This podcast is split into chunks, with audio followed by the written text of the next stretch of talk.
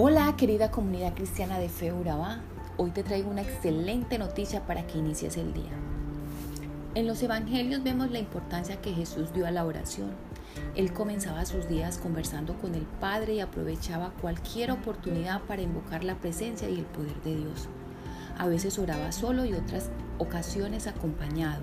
Oraba antes de comer y después de sanar. La oración tenía un lugar especial en su vida. En Juan 17 encontramos la oración más extensa y quizás la más hermosa de Jesús que aparece en la Biblia. Esto es justo al final de su ministerio en la tierra. Jesús acababa de explicar a sus discípulos que en poco tiempo ya no estaría físicamente con ellos.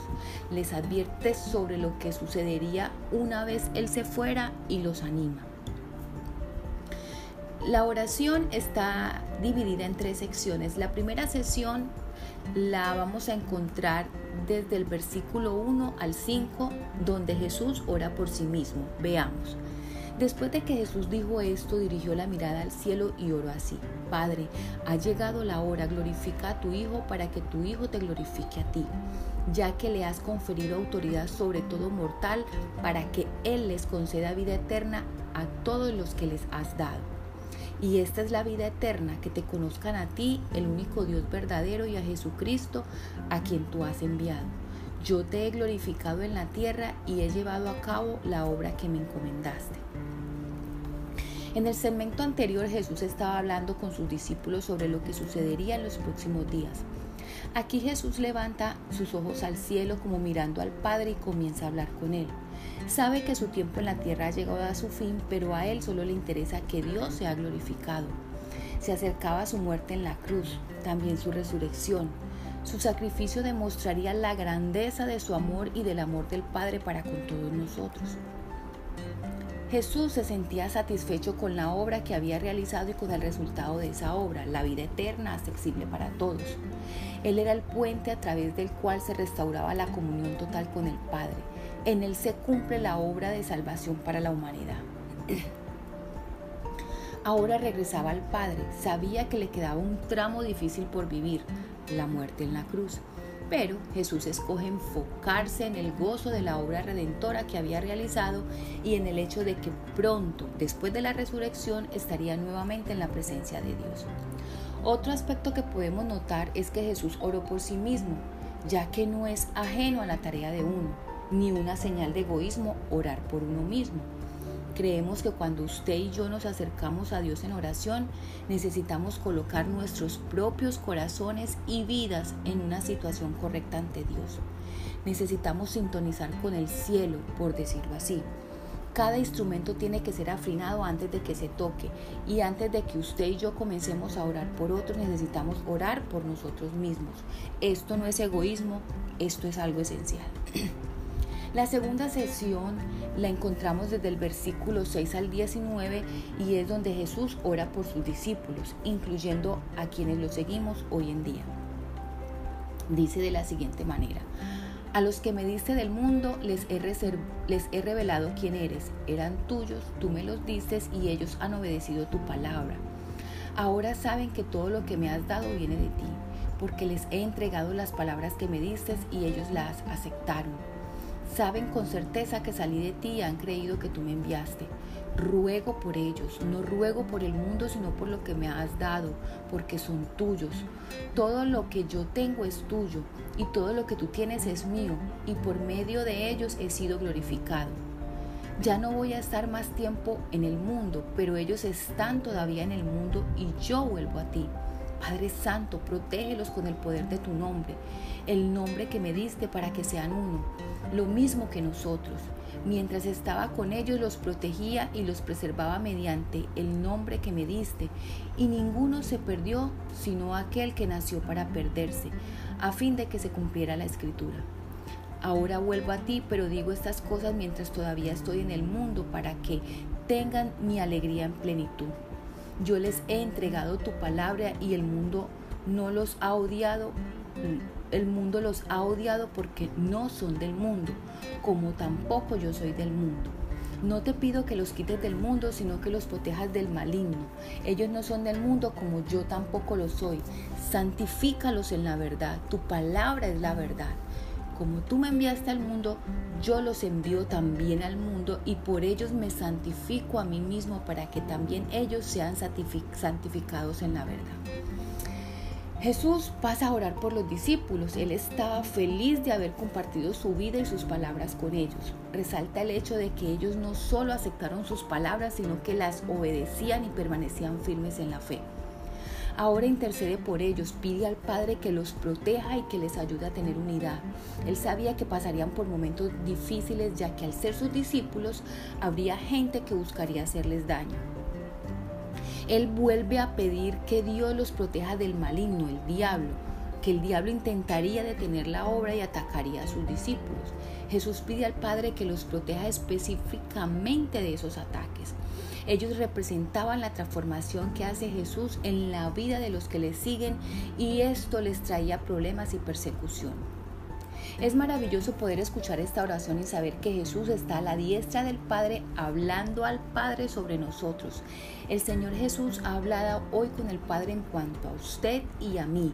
Le ha pedido que nos proteja y podemos confiar que esa oración será respondida.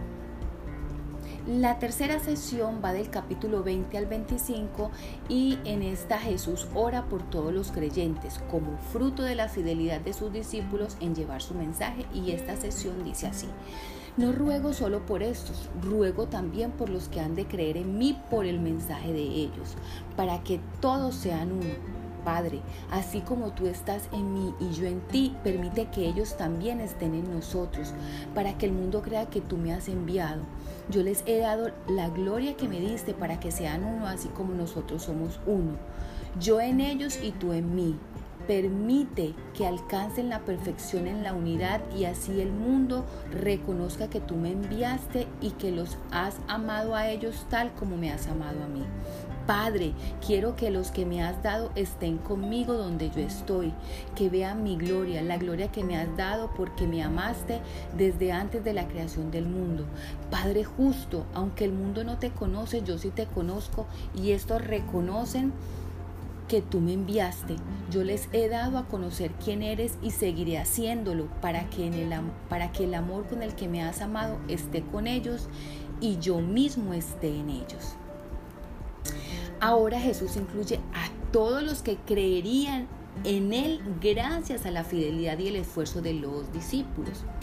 Él confiaba en que los discípulos continuarían la obra que Él había comenzado.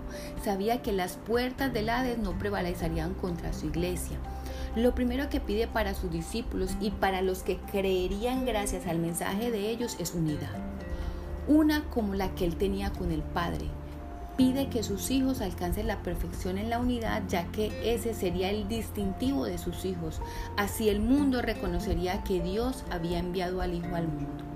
Jesús había cumplido su obra, Él les había mostrado el camino al Padre y seguiría con ellos, guiándolos hacia el Padre. Recordar esa promesa de su presencia ha animado y ha fortalecido a sus hijos a través de las generaciones. Los discípulos habían entendido que Jesús era Dios encarnado, que había venido a la tierra con el propósito de acercarnos a Dios Padre. Ese es el mensaje que transmitieron. Las generaciones posteriores de seguidores de Jesús aún tenemos la encomienda de esforzarnos en alcanzar la perfección en la unidad para que el mundo reconozca que Jesús es Dios. Bueno, discípulo o creyente, Jesús no pidió que te quitaran del mundo, sino que nos usaran en el mundo. Como Jesús nos envía al mundo, no tenemos que tratar de escaparnos de Él. Esta oración nos debe dar la confianza necesaria para hacer la obra para el reino y para cumplir el llamado a ser sal y luz. Jesús oró pidiendo unidad, protección del mal y santidad. El gran deseo de Jesús era que sus discípulos llegásemos a ser uno. Quería que nos uniéramos para ser un poderoso testimonio de la realidad del amor de Dios.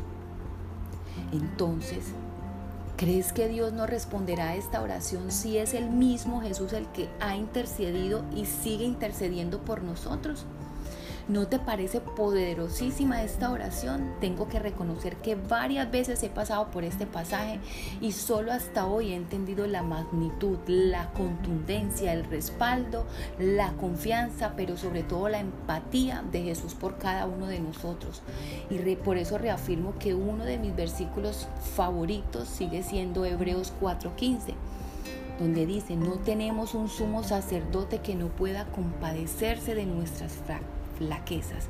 Esto me anima, esto me hace sentir escuchada, esto me hace sentir considerada, eso me hace sentir que Jesús se ha puesto y se pone en mis zapatos y que no estoy sola en este mundo ni corriendo esta carrera de la fe.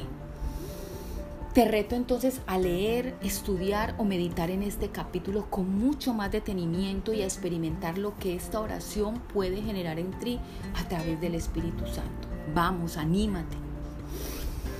Bueno, hasta aquí nuestra reflexión de hoy. Recuerda que somos Comunife Urabá, una iglesia para la gente de hoy. Nos puedes seguir en nuestras redes sociales como arroba Comunife Urabá y que también nos puedes acompañar en nuestras reuniones presenciales los miércoles a las 7 y 30 de la noche y los domingos a las 8 y 30 de la mañana.